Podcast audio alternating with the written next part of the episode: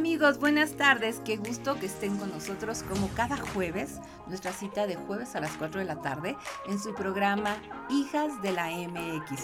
Ya saben que para nosotros es un gusto tener este espacio en MultiV, esta plataforma que está siempre lista para todos nosotros y que nos permite compartir contigo eh, información muy importante. Tú sabes que hoy hay mucha información así que se dice a la ligera y en nuestro programa Hijas de la MX queremos darte datos, queremos darte información que verdaderamente tengamos aquí a los protagonistas de la noticia para poderte informar. Ya tuvimos aquí a asesores de Guardia Nacional, hemos tenido a fiscales, hemos tenido a diputados, hoy tenemos una súper invitadaza que te voy a presentar en un momentito y nos pueden seguir en nuestras redes arroba hijas de la MX en Twitter, en Instagram, arroba hijas de la MX en USA, porque tenemos hijas en Estados Unidos también.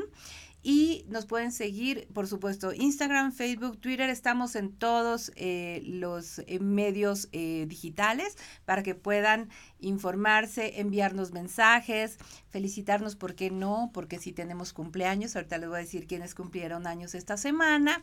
Y para acompañarme en esta transmisión, le quiero dar la bienvenida a Perla Soto, una hija de la MX en Estados Unidos que viene de Houston. Perlita, bienvenida, qué gusto estar que estés con nosotros. Muchísimas gracias, María Esther. Estoy muy contenta de poder estar en este espacio para platicar sobre lo que está pasando en Estados Unidos y aquí en México. Pues bienvenida y si hay mucho que platicar porque esta semana ha estado muy, complicada en ese sentido. Y bueno, pues queremos felicitar a una de nuestras eh, compañeras, hijas de la MX, que tiene el arroba alebocía, que está en Twitter muy activa, que me encanta seguirla. Ale, feliz cumpleaños. Te mandamos un abrazo con mucho cariño. Eh, tenemos las noticias de esta semana, que en un momentito más les vamos a pasar un videíto, porque las hijas siempre están activas, siempre tenemos muchas cosas que hacer. Tenemos en cabina a Edgar y a Susan que nos están apoyando. Muchas gracias muchachos. No sé si podamos pasar el videíto. Adelante.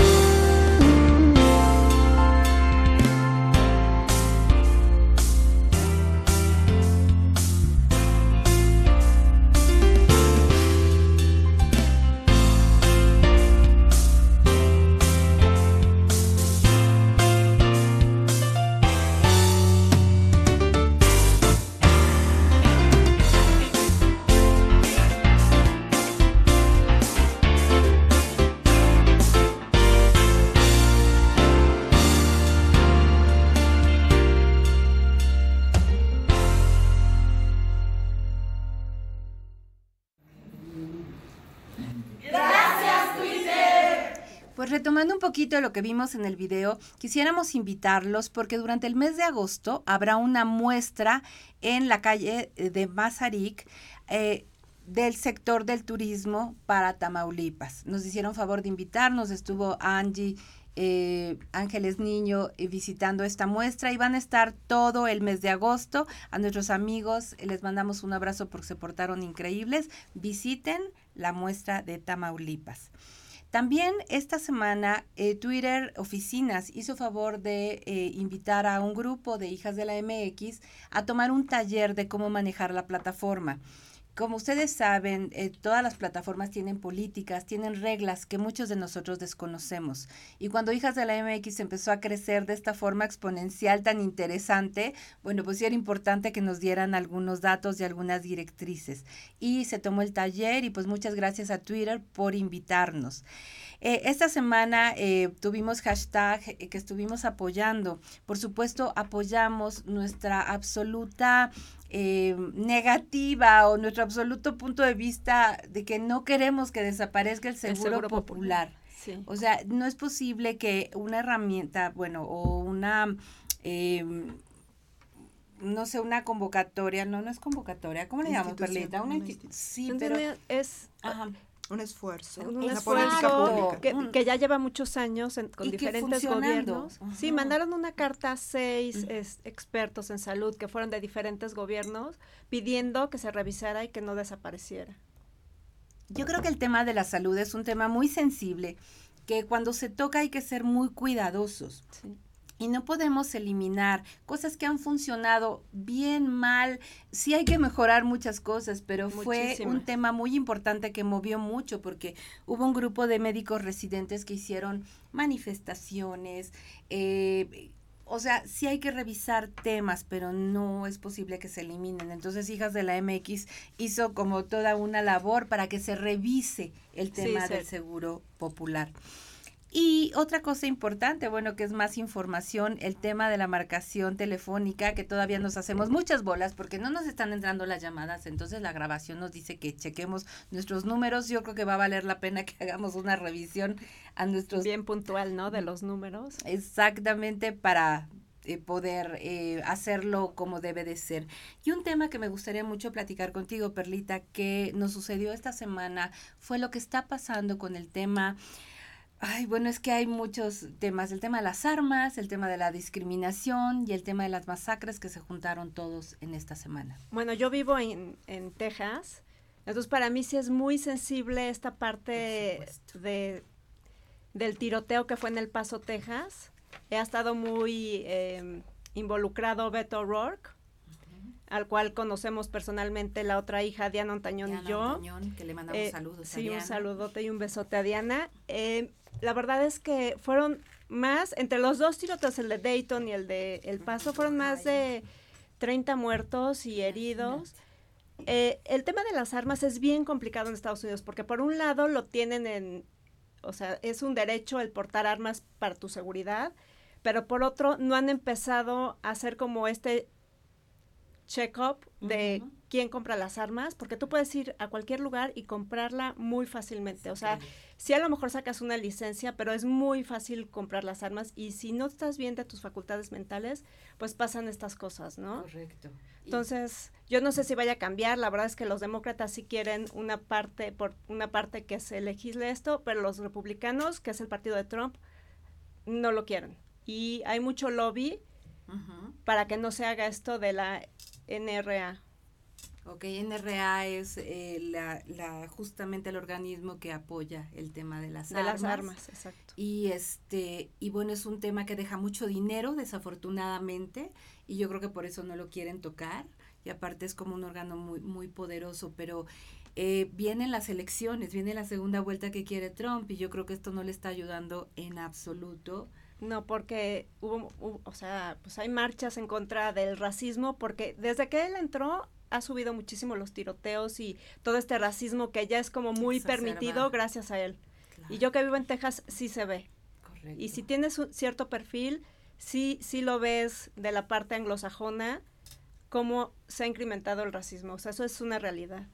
Ok, pues Hijas de la MX está, eh, no sé, de alguna forma eh, previendo que este, esta ira y este coraje exacerbado contra las minorías no crezca. Y es mucho la intención que tenemos. Eh, nosotras que justamente recibimos tantos ataques, pues queremos como que plantear que, que no es posible que esto siga. Ayer se viralizó un video de una mujer que la sacó de quicio la persona que, pues, que le chocó el carro y agarró un bat de aluminio y le destrozó el carro. O sea, ese tipo de cosas no pueden seguir sucediendo porque es un bat, pero allá son armas. Sí. ¿No? Y esto está terrible. Sí, las traen en el coche o las traen pues, o sea, las traen con ellos. Sobre todo en Texas es como muy permitido. De hecho, es raro, por ejemplo, a mí en lo personal, mis vecinos, los, o sea, que son tejanos de generaciones, a mí, ajá, exacto, me dijeron, ¿Cómo es posible que no tengas armas? O sea, ¿cómo te vas a defender? Y lo mismo se platican entre los niños. O sea, lo ven con esta parte de defensa y todo el mundo sabe tirar este, de esta parte tejana. O sea, los residentes de allá sí saben tirar. Uno como mexicano, pues le cuesta trabajo llegar allá y, o sea, como meterte en el chip de que allá es como muy común. Pero bueno, mientras sea con responsabilidad y que estén bien de sus facultades mentales, lo tienen en su pues lo tienen por ley. Pero como dices, su no, no, se hace como un filtro, pues, para ver quién tiene arma. No, no, no. Ok, pues qué triste y ojalá y esto cambie. Ok, bueno, pues voy a tener a Perlita todo el programa y vamos a platicar con nuestra invitada de lujo, lujo así con mayúsculas, eh, para poder presentar el tema primero les voy a pedir que vean este video para que se den idea de lo que vamos a hablar. Y en un momento más les presento a nuestra invitada. Desde que la Cámara de Diputados aprobó la ley de pensión alimenticia, no basta con presumir que se es padre o madre. Ahora, se tiene que cumplir con las obligaciones de ley. Y la ley que protege a niños y niñas es superior a cualquier otra. Por ello, ahora ser padre o madre obliga a cumplir con la pensión alimenticia de tus hijos o hijas sin necesidad de tener que contratar abogados. Ahora, el Estado será quien imponga, vigile y resguarde que todos los padres cumplan con sus obligaciones de manutención con sus hijos e hijas. Con estas reformas, los padres desobligados se podrían enfrentar a sanciones como que se les impida salir del país o se les niegue la licencia de manejo. Incluso no podrán contender para ser diputados o ser nombrados como jueces. Cifras del INEGI muestran que 3 de cada 4 hijos o hijas de padres separados no reciben pensión. Un tercio de las mujeres en el país son madres solteras y el 60% de ellas no cuenta con el apoyo del padre de sus hijos o hijas. Con la creación del Registro Nacional de Deudores Alimentarios, los padres desobligados tendrán que pensarlo dos veces antes de no responsabilizarse de sus hijas e hijos. Nunca más. Juicios interminables, niñas y niños sufriendo carencias o mujeres con doble y hasta triple carga de trabajo solas. Pues estamos de regreso y yo tengo mucho gusto de presentar a nuestra invitada. Su nombre es Julieta Lujambio Fuentes.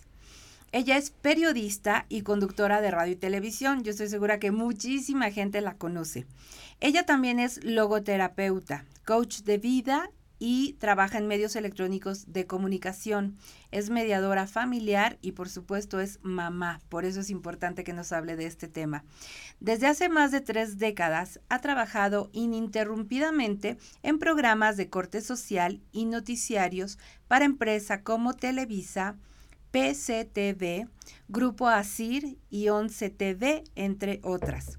En el 2006 obtuvo el Premio Nacional de Periodismo por el Club de Periodistas de México y dos preseas de la Asociación Nacional de Locutores.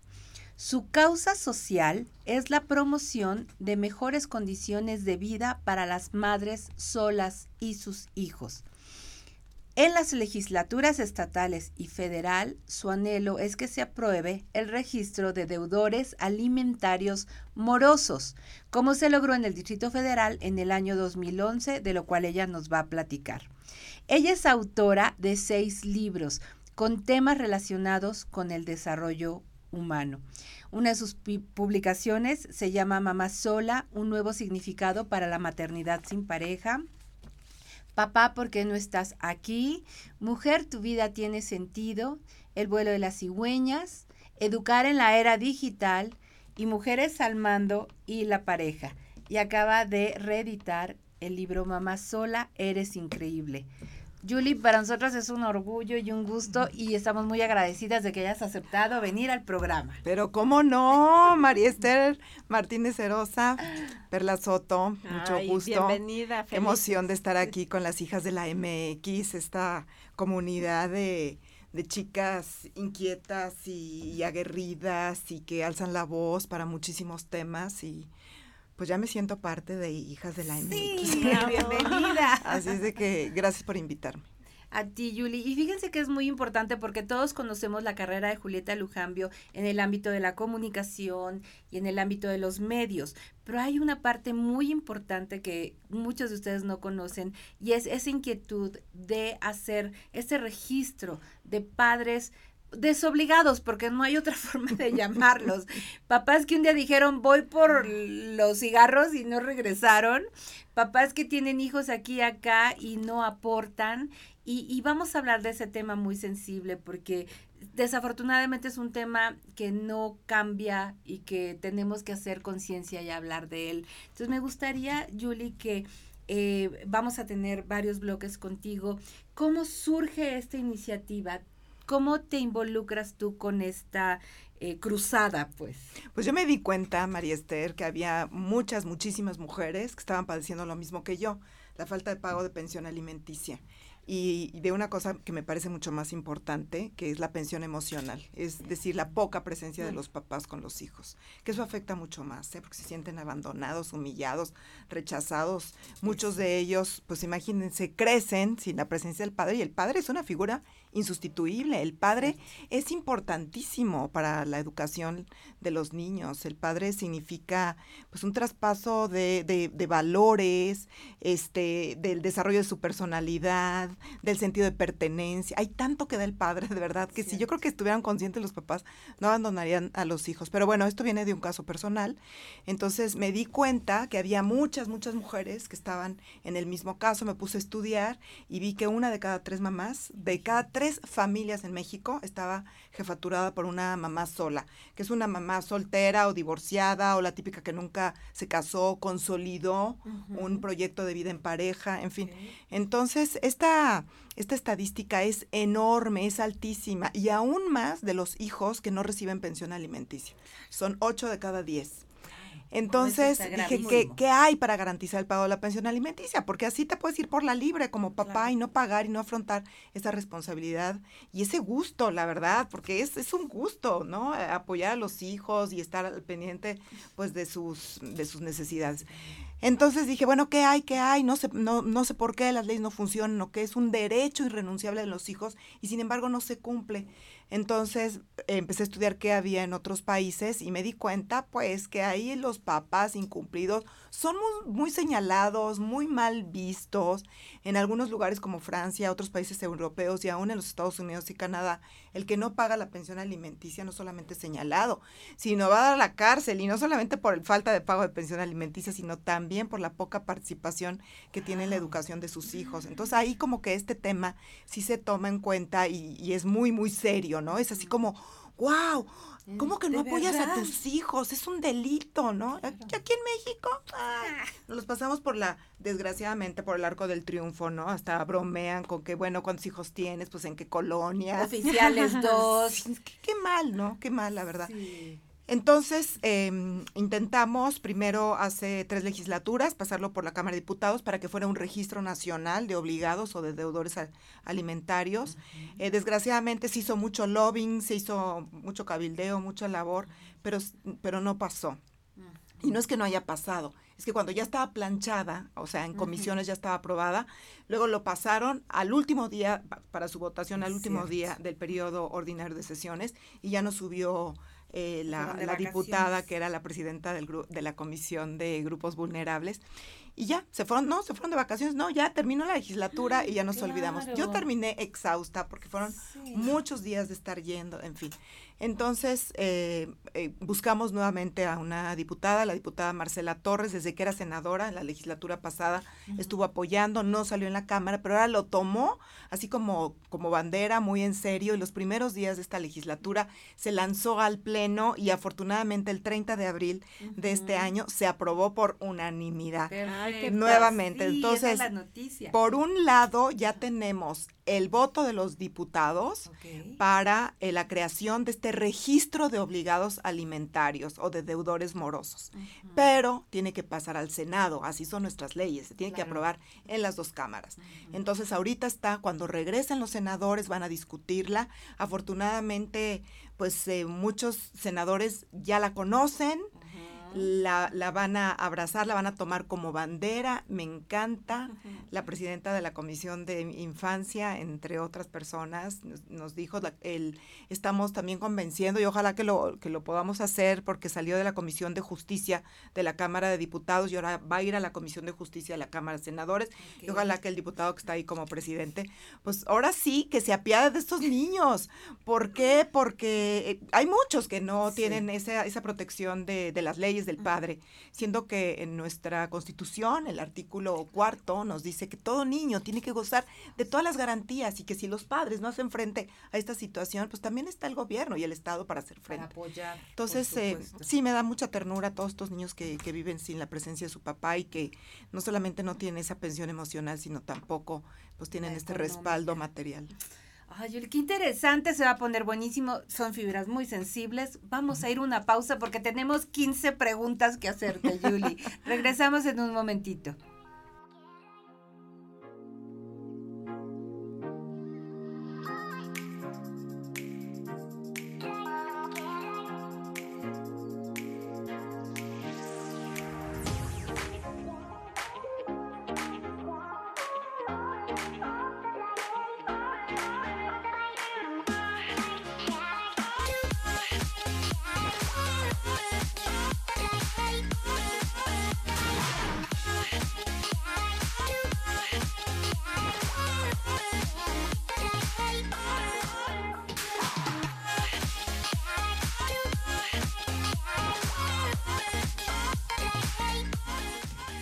De regreso eh, con este tema tan interesante que toca tantas fibras sensibles porque eh, cuando se trata de la familia y se trata del, eh, del entorno en el que crece una criatura, bueno, definitivamente la economía es importante. Y el tema emocional sí es cierto, pero me llamó algo la atención, Julie, cuando dijiste que en otros países el que es señalado es el papá por no aportar. Aquí parece que a la que señalan es a la mamá. Así. O sea, es una mujer sola, es una mujer que mal vista, criticada. Si te sales a trabajar, porque no cuidas a los hijos? Pero si estás con los hijos, porque no haces algo? Entonces, como que nunca quedamos bien cuando estamos. Así es, como que se confunde mucho también el propósito de la pensión alimenticia, que como decía hace un momento, es como el derecho insustituible de los hijos. El papá no puede mandar sobre ese derecho, ni la mamá tampoco puede mandar sobre ese derecho. Hay muchas mamás que dicen, no, yo no te necesito, yo no quiero que me estés molestando y me estés pidiendo cuentas sobre la pensión alimenticia que le das a tus hijos. Pero yo creo que hay que, hay, hay que transformar, primero que nada, la mentalidad. La mentalidad la mentalidad de que un niño se tiene que apoyar. Y segundo, que no es una dádiva, una pensión alimenticia. La pensión alimenticia en realidad es una obligación y es un derecho para los niños. Y esa pensión alimenticia, la mamá no, no tiene que dar cuentas. Y tampoco el papá puede exigir por esa pensión alimenticia cosas que no están este, en el derecho, como por ejemplo, ah, yo, yo el que paga manda, ¿no? Yo te doy una pensión alimenticia y entonces mando en tu vida, en tu casa si tienes pareja, te quito la pensión. Es exacto, no, no, no, se puede jugar con eso, es, es, para los niños. Hay que comenzar a cambiar un poco la mentalidad en torno a la pensión alimenticia.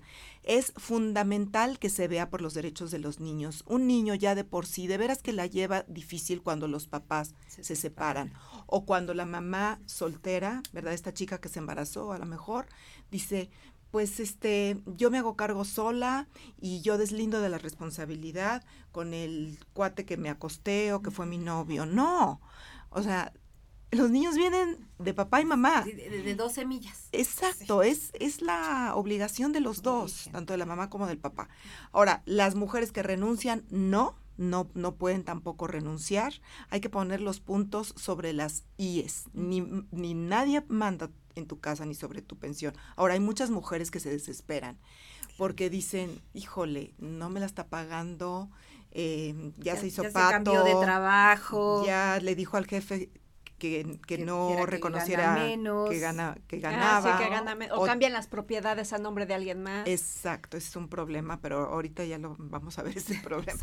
este, o que por ejemplo eh, tiene un trabajo que no, no pasa, digamos, por, por una empresa ni por Hacienda, ¿no? Es un trabajo informal o es una venta o es como profesionista y no da recibos. En fin, algunas de las mamás solas nos, nos preguntan en nuestras páginas qué, qué, cuánto me tienen que pagar. Y bueno, pues es según la necesidad de los hijos y según también la capacidad que tiene el papá. Entonces esas dos son cosas muy importantes. Otra cosa que les quiero decir ¿Cómo si las mamás afrontan, de verdad? Cuando se separan los papás o el papá huye o abandona a los hijos, la mamá no se queda con los brazos cruzados.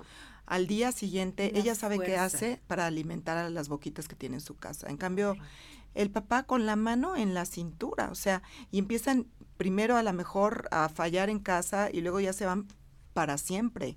¿Ustedes saben el daño que les hacen esos niños? Porque siempre están señalándose esos mismos como los causantes de la separación de los papás y del abandono, no solamente hacia ellos, sino también a sus hermanos y a la madre. Entonces, sí es muy difícil emocionalmente para un niño sobrevivir a, un divorcio, lo es más aún sobrevivir a un, a un abandono, sobre todo cuando es así, bueno, de todos los tipos, pero sobre todo cuando es como de la noche a la mañana. Entonces, lo que estamos haciendo con la ley es como traer medios para garantizar el pago de la pensión alimenticia. Por ejemplo, lo que decías, Perla, de las propiedades. Mucha gente agarra y dice, yo voy a poner entonces la propiedad a nombre de mi mamá o a nombre de mi nueva mujer o a nombre del hermano o de quien se deje, presta nombre. y la verdad que eso va a ser un delito. En primer lugar ya no lo van a poder hacer porque una persona que va a ir a dar al registro de obligaciones alimentarias, va no va a poder enajenar ninguna propiedad si está en el registro. Entonces es muy importante para las mamás. Si no te pagan pensión alimenticia cuando se apruebe Dios mediante esta ley en el Senado, entonces vamos a tener todas las mamás que no recibimos pensión alimenticia que inscribir, ¿verdad?, a ese deudor o ese papá desobligado, como dice su incumplido en el registro. ¿Cómo se va a hacer? Bueno, pues tenemos que acudir a un, a un juez de lo familiar, este, demandar pensión alimenticia y estar muy al pendientes que si se cumplen tres meses de no recibir la pensión alimenticia, vuelves con el juez, le dices que no la has recibido y ese juez, a petición de parte de la mamá, tiene la obligación de, de, de él mandar una solicitud al DIF para que, que va a ser la, instancia que lo va a administrar, para que lo inscriba lo registre en ese registro nacional. Y nada de que te cambias de estado porque ya va a ser nacional. Oye, yo tengo una pregunta sobre eso. Este, quiero que me platiques del caso sonado del juez de la Suprema Corte de Justicia que estuvo en en ese caso. En ese caso. Góngora Pimentel. Pues fíjate que el registro de deudores alimentarios morosos se aprobó para el Distrito Federal por unanimidad en el año 2011. Y todo este lío surgió para el presidente de la Suprema Corte, Góngora Pimentel, ahora expresidente, porque la mamá fue y se quejó de que el señor, imagínese, presidente de la Corte, ni más ni menos, no pagaba para sus hijos la pensión alimenticia.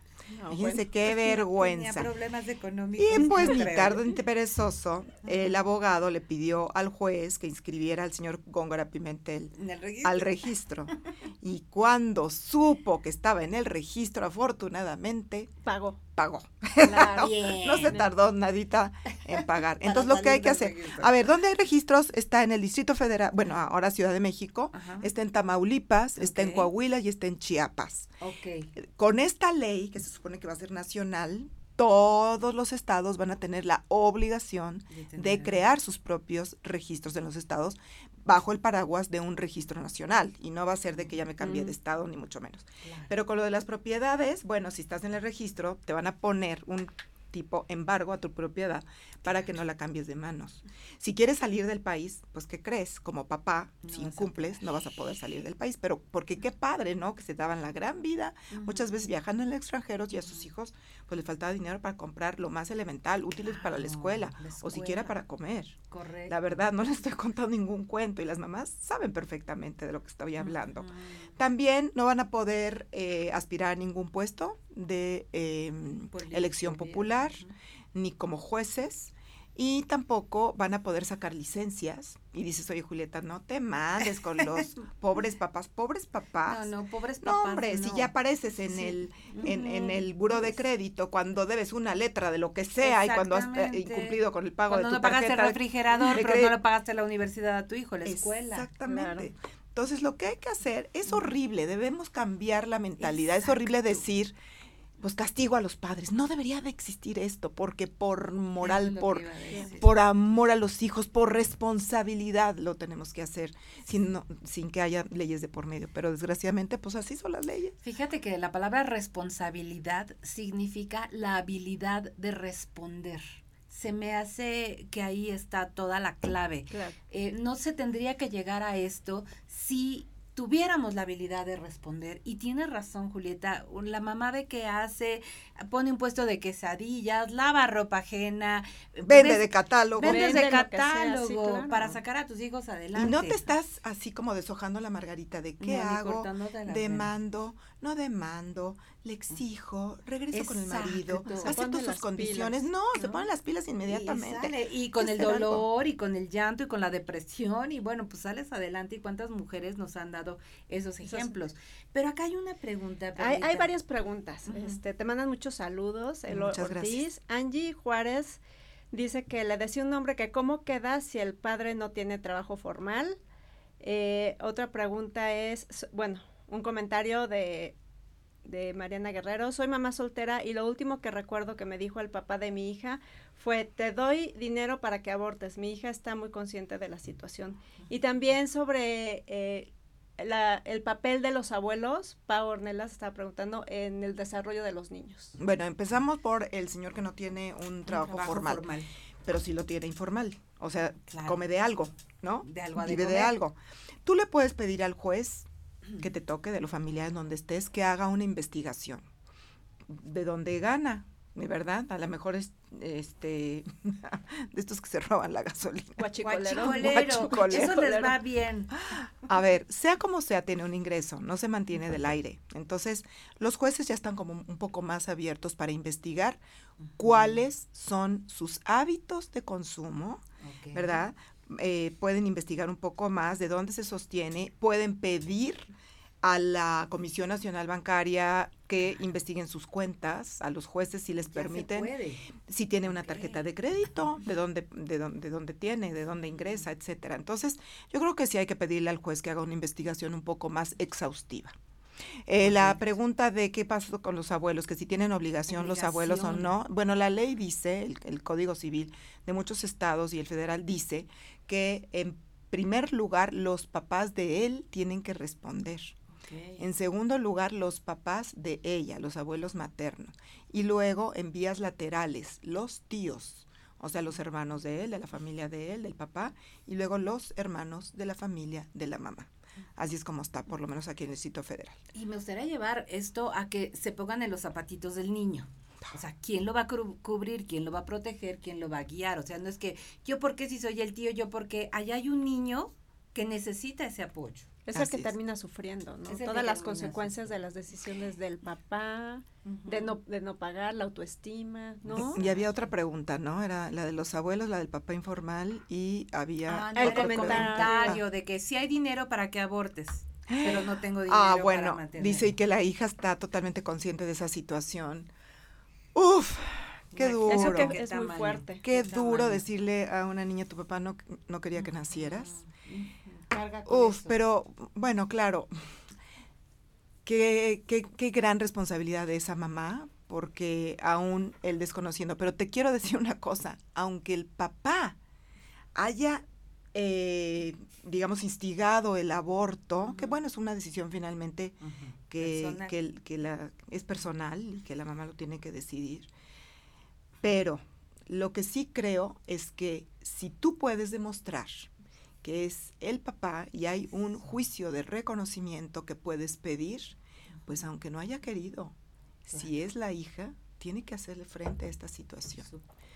Entonces, más vale, digamos, para la gente que se quiere deshacer de los niños, pues, pues mejor hay que prevenir, ¿verdad? Esos embarazos no deseados. Y luego sí, porque se pueden chispotear los asuntos, y pueden venir los niños, la verdad. Eh, pero afrontarlo. Y yo he visto, pero de verdad, de tantas formas, con los círculos de encuentro que organizamos de mamás solas, que aquellos papás que cumplen, aquellos papás que están al lado de los hijos, les termina yendo muy bien.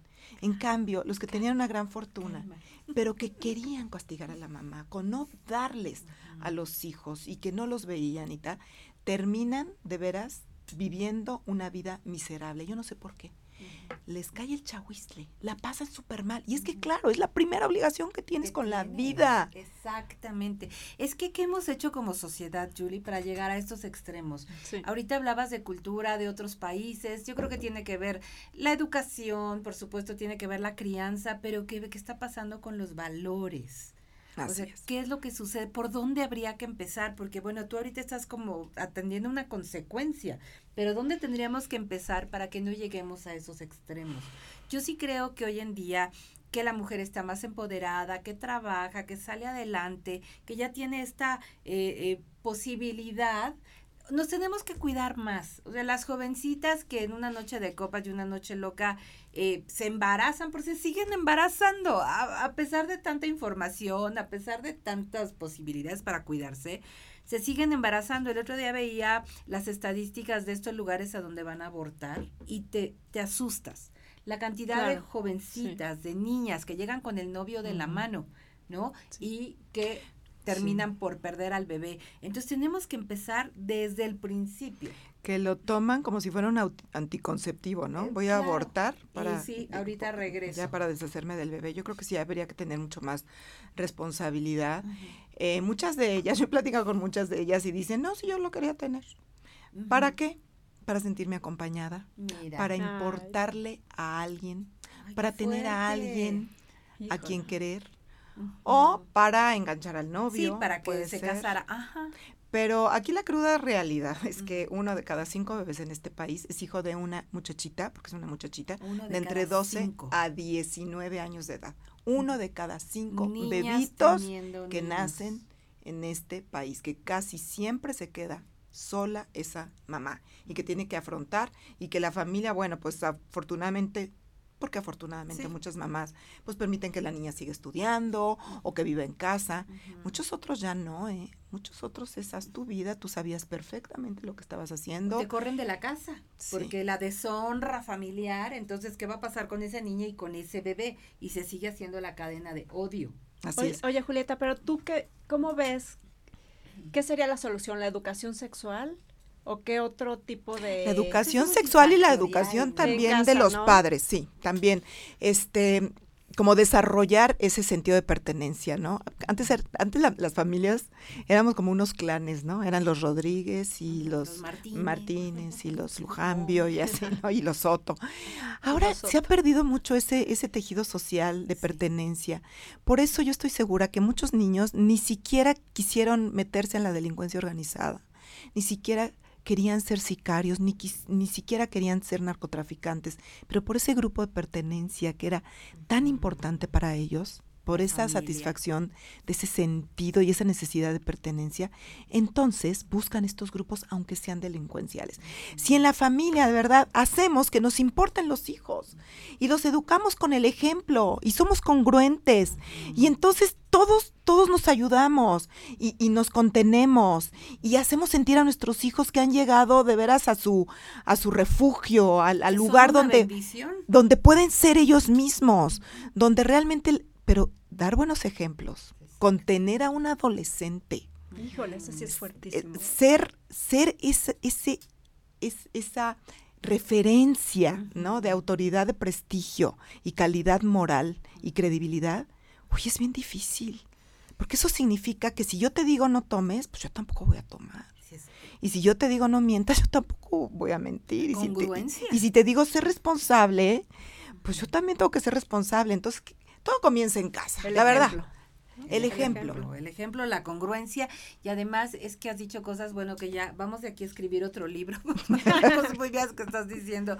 Y entre ellas es ese padre que se siente parte del desarrollo de su hijo, que se siente satisfecho por haber aportado lo que le tocó, porque yo veo relaciones en las que la mamá es la que se va a trabajar y el papá es el que se queda cuidando a los hijos también.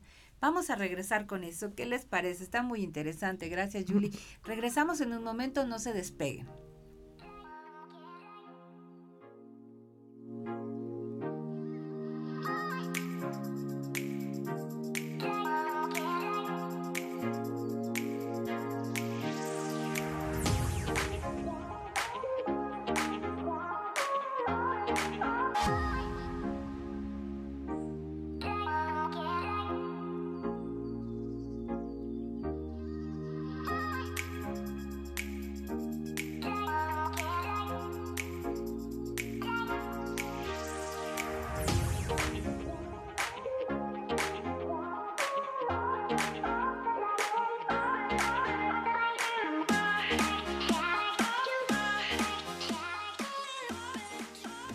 Las diputadas del PAN logramos hacer justicia para una causa muy sentida por millones de mujeres mexicanas. Cifras del INEGI señalan que de cada cuatro hijos de padres separados, tres no reciben pensión. Una de cada tres mujeres en México son madres solteras y el 68% no recibe apoyo del padre de sus hijas e hijos. El día de hoy, tras larga lucha, se aprobó en esta Cámara de Diputados la creación del Registro Nacional de Deudores Alimentarios. Nunca más juicios largos, niñas y niños sufriendo carencias y mujeres con carga de trabajo doble o hasta triple solas. Juntos, hombres y mujeres, sacaremos adelante a las niñas y niños de México. Por las niñas y los niños de México.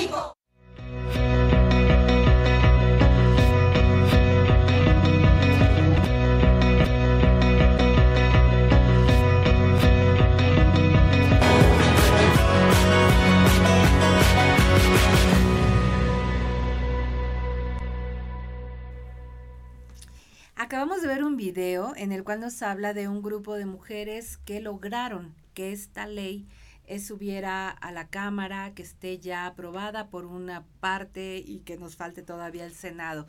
Pero me gustaría que Julieta nos platicara quiénes participaron y luego retomamos el tema bien interesante, por qué estamos llegando a este punto, qué pasa con la autoestima de la mujer, por qué tenemos hijos sin papá y bueno, todo eso que está bien interesante.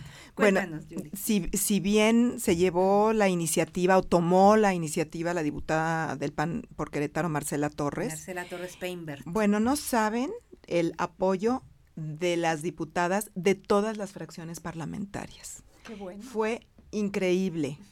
Y no solamente de ellas, aunque ahorita en la Cámara hay mayoría de las mujeres, pero no solamente de ellas, sino de ellos.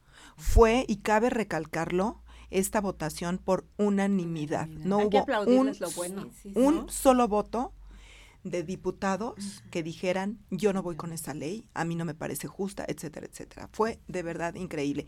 Y yo creo que en el, en el Senado tiene que pasar, o sea, nadie se puede oponer a que haya más medios para que los niños reciban esa pensión alimenticia.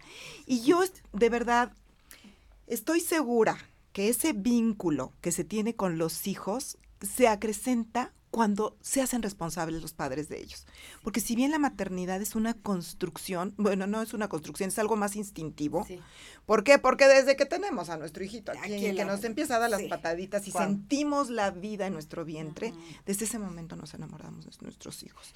Por eso muchas mamás de estos, de estos grupos este, que ayudan a las chicas a que tengan provida, de estos grupos provida, que tengan sus bebés, y luego les dicen, ¿quieres conservarlo o quieres darlo en adopción? La gran mayoría, 75% se lo queda.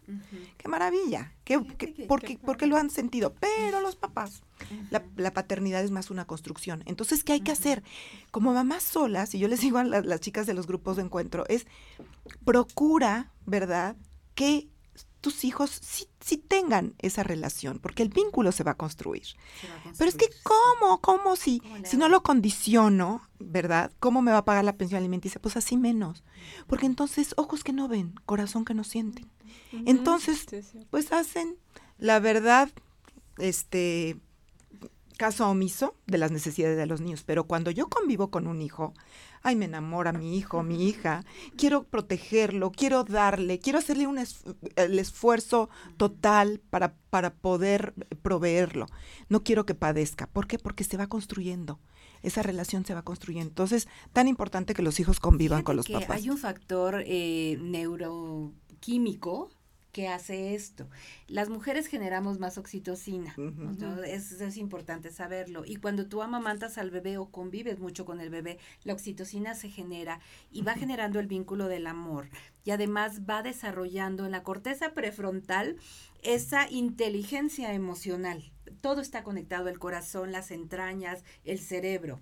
El hombre también tiene ciertos niveles de oxitocina que se van acrecentando cuando comparten con el hijo.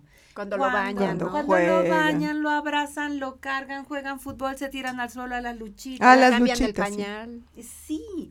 Entonces un papá, hoy vemos jóvenes más involucrados porque entran al parto, porque cortan el cordón umbilical, porque reciben al bebé, porque los ves llorando y, es una maravilla ver a los papás cuando van el día del padre a que los niños les canten como todo el mundo porque no quieren llorar. Pero es qué bello lo que estás diciendo y es real, es algo también que sucede en la química del cerebro. Así es, y entonces hay que formar esos vínculos. Cuando uno tiene un vínculo con una persona no lo quiere dejar no, no, no quiere largarse por cigarros y no, y no volver a ver a, esa personita que depende de uno. Y quiero tocar algo que a lo mejor vale la pena que lo hagamos porque eh, yo soy el abogado del diablo, ¿no? de repente también hay muchas mamás que nos hablan muy mal del papá. Entonces es un desgraciado, es un irresponsable, es lo peor. Entonces lo quiero lejos, qué horror. Cierto. Y crecemos con, generando un odio de una relación que vivieron papá y mamá. O sea, yo creo que los hijos también tienen que formarse su imagen de padre, distinto al que formó el esposo de su mamá, pues porque como hija yo también tengo que aprender a conocer a mi papá y quizá llegue a las mismas conclusiones. Pero ya por mí. que sí es lo mismo. Que es un hombre limitado, que, o a lo mejor me descubro que es un padre que no tenía nada que hacer con mi mamá, pero que se unieron en un nivel de conciencia bastante pobre, pero que puedo descubrir a un amigo o a un compañero y que a lo mejor cuando ya logremos la madurez, digamos, tuve las dos, las oportunidades de conocerlo. Y que por algo naciste, ¿eh? Por algo estás aquí y hay algo maravilloso, grande, muy importante que hizo el, el milagro de la vida, que hizo pues un clic entre esas dos personas, papá y mamá, aunque haya sido un, como dices Marister, una noche de copas, pero que hizo que viniera un ser humano, ¿no? Es, es, es algo increíble increíble que nosotros nada más de pensar que de dos células, ¿verdad? Se puede hacer una persona con 70 mil funciones que estamos nosotros teniendo a cada segundo inconscientemente desde el latido de nuestro corazón, lo que estamos viendo, lo que estamos percibiendo, las conexiones neuronales, pero también estamos haciendo la digestión, pero también nos están creciendo las uñas. Es un milagro. Es, un, milagro, claro. es, un milagro. Entonces, a ver, hay que reconocer en un hijo un milagro y que si bien nosotros somos conductos, hay algo muy grande detrás. Y para los que crean, qué bueno, que sean creyentes, qué bueno, y a los que no crean, pues pues vayan creyendo, porque nosotros no podemos construir a otro ser humano, ni, ni, ni con la mejor eh, eh, inteligencia artificial, Ni, con nada. Entonces, yo creo que hay que empezar a valorar ese ser humano, ¿no? Y, y, mucha gente me ha dicho, oye, Julieta, ¿por qué mala onda? ¿Cómo vamos a exhibir a los papás? ¿Y cómo los vas a condenar a través de un registro público? se autoexhiben. Pues son solitos, ¿no? solitos caen. No cumplir.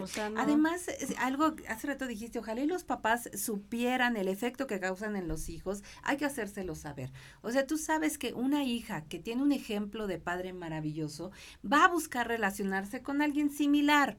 Pero si vive con un padre que no está ausente o que es un patanazo, que golpea a la mamá, que la maltrata, va a ir a buscar algo similar y va a ser una niña que va a aceptar una relación eh, violenta, que va a permitir cosas que vio en su casa y no podemos seguir heredando ese tipo de conductas y de actitudes. es repetir patrones, ¿no? Es repetir patrones. Y luego dices, bueno, es que este, muchas mamás no quieren que sus hijos convivan con el papá porque es un desgraciado y no sé qué. A ver, es, es, es de verdad, es verdad, objetivamente es un desgraciado, es un violador, es un, adicto, es un alcohólico, es un maltratador, es un muy mal ejemplo.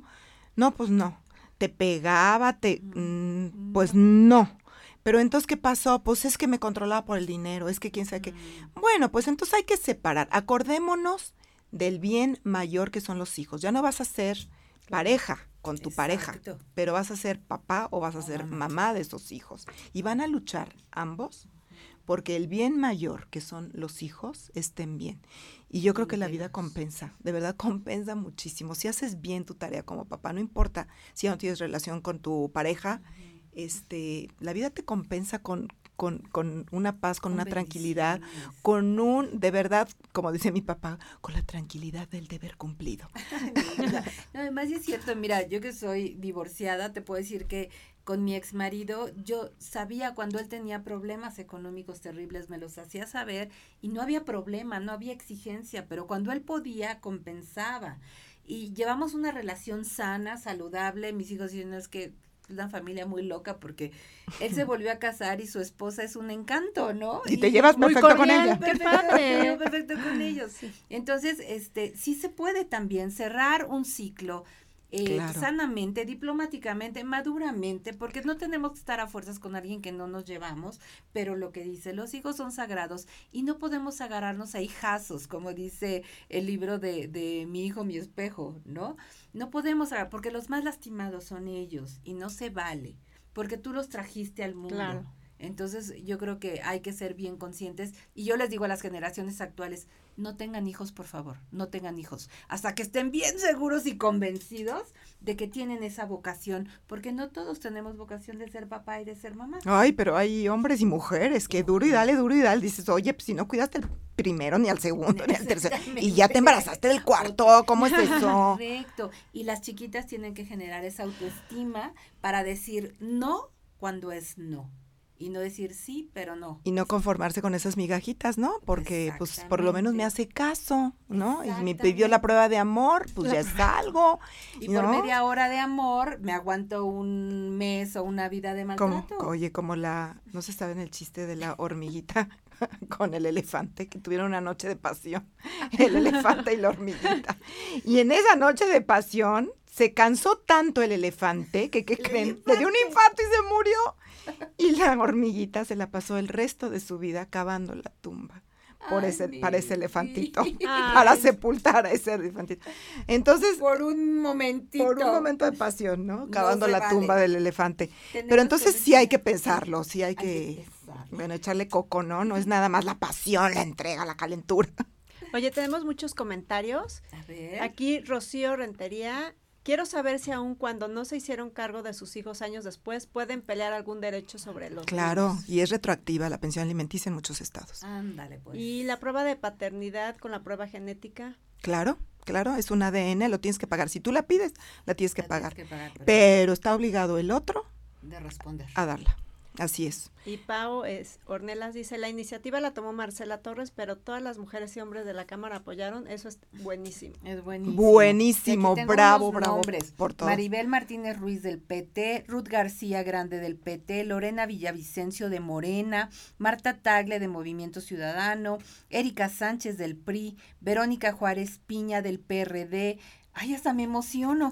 Mariana Mieri Terán del PRI y Marcela Torres Pember del PAN todos unidos para una iniciativa tan importante. Por el interés superior de la infancia, así lo dice el artículo cuarto, y hay, hay, convenciones internacionales que México ha firmado que están por arriba de la Constitución de los Estados Unidos mexicanos y a los cuales México se ha comprometido. Entonces, el interés superior de la infancia tiene que prevalecer en todo momento, incluso y sobre todo para crear estas leyes que no tienen otro propósito más que de verdad empezar esa niñez, esa primera infancia con todos los elementos y más aún en la segunda infancia, en la adolescencia en la primera juventud, porque el padre es el padre. Así es, y tiene su lugar. Y saben qué? que ahorita estamos hablando de leyes, ojalá llegue el momento en que no tengamos que hablar de ella, porque la conciencia es tan importante y tan fuerte que todos sepamos desde el momento en que nos dicen, usted va a ser padre o usted va a ser mamá, que va a llegar un milagro a nuestras vidas y que vamos a tener que entregar cuentas. Hay una frase que dice, por sus frutos conoceréis al árbol. Y si nuestros hijos son esos frutos maravillosos que hablen de lo que tuvieron en casa, mira de pie, con aplausos, porque lo hicimos bien. Así es que, pues, Qué gusto, Julie. Gracias mm, por estar con nosotros. No, gracias, gracias. Por informarnos qué podemos hacer como gracias sociedad a ustedes. para apoyar esto. este, busquen quién es su senador y díganle, próximamente vas a tener que votar por la creación de un registro de obligados alimentarios. Por favor, tú como nuestro representante, haz eco de lo que nosotros queremos y lo que queremos es que los papás se hagan cargo de sus hijos, papás y mamás, ¿eh? Porque la obligación es para ambos. Exacto. Y con Hijas de la MX vamos a seguir el hashtag y vamos a Muchas gracias. todo lo que podamos para que esto Y yo creo que es una de las maneras más rápidas para reconstruir ese tejido social. Se ha perdido, ustedes saben, la urdimbre por la parte familiar y para un país es sumamente delicado y riesgoso que esto suceda. Ok, Carlita, ¿qué quieres comentarnos ya para Ay, despedirnos? estuvo súper informativo todo lo que nos dijo Julieta y creo que la educación es como el principio de todo, ¿no? No solo la sexual, sino desde casa, como habíamos dicho. Correcto. Pues muchas gracias. por acompañarnos. Qué gusto me da que estés aquí en México. Un beso a Diana y a todas las hijas de la, MX, en, Estados Unidos, que ya son bastantitas. más de 20 o cuántas son. Pues eh, sí, y en varios estados, no solo en Texas, en California, en Oregon, sí, muy, muy, muy padre. Y un beso muy grande a todos los que nos han estado siguiendo en este programa. Compártanlo, que esto llegue a muchísimas más personas a través del podcast. Queremos dar las gracias a Mood TV nuevamente por esta plataforma, a Susana Edgar por acompañarnos y por supuesto a Julieta Lujambio. Busquen sus libros, Mamá Sola, está en Gandhi. Eres Increíble, está en Gandhi. Eh, mujeres al mando y la pareja que... Es, escríbanme, estoy en Soy Mamá Sola en Twitter y en Facebook y tengo una página que es www.mamasola.com. Y si quieren crear un círculo de encuentro, son gratuitos. Este, nada más déjenme ahí un recadito, junten a 10 personas. Son 7 sesiones con separación de 15 días cada una y con mucho gusto creamos ese círculo de encuentro de madres solas. O sea que no estamos solas, estamos acompañadas, estamos apoyadas y ojalá y los hombres se vayan uniendo a estas iniciativas. Por ahí hay grupos de hombres que se sienten alienados porque también hay mujeres eh, demasiado fuertes o que desafortunadamente se están yendo al extremo, ¿no? De castigar a los padres y a lo mejor hay padres que sí son buenos, que sí, apoyan, que sí, cumplen. Oh, y, y, a ellos, bueno, y no les permiten ver a sus hijos. Yo conozco muchísimos casos de gente que varones que están cumpliendo y no les dejan ver a sus hijos. ya luego nos vamos por reforzar esa, esa ley, de, de alienación parental porque volvemos a lo mismo, los que cargan con las consecuencias son los, hijos. son los hijos y eso es lo que no se vale. Y tiene razón, si no queremos niños asaltando, violando, haciendo barbaridades, todo comienza en casa.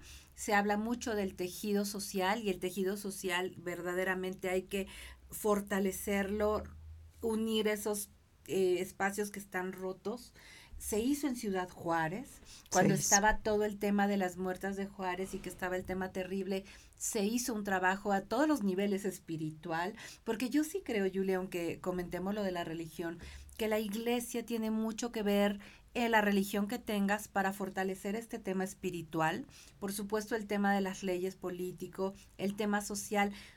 los celtas decían que para educar a un niño se, necesitaba un pueblo.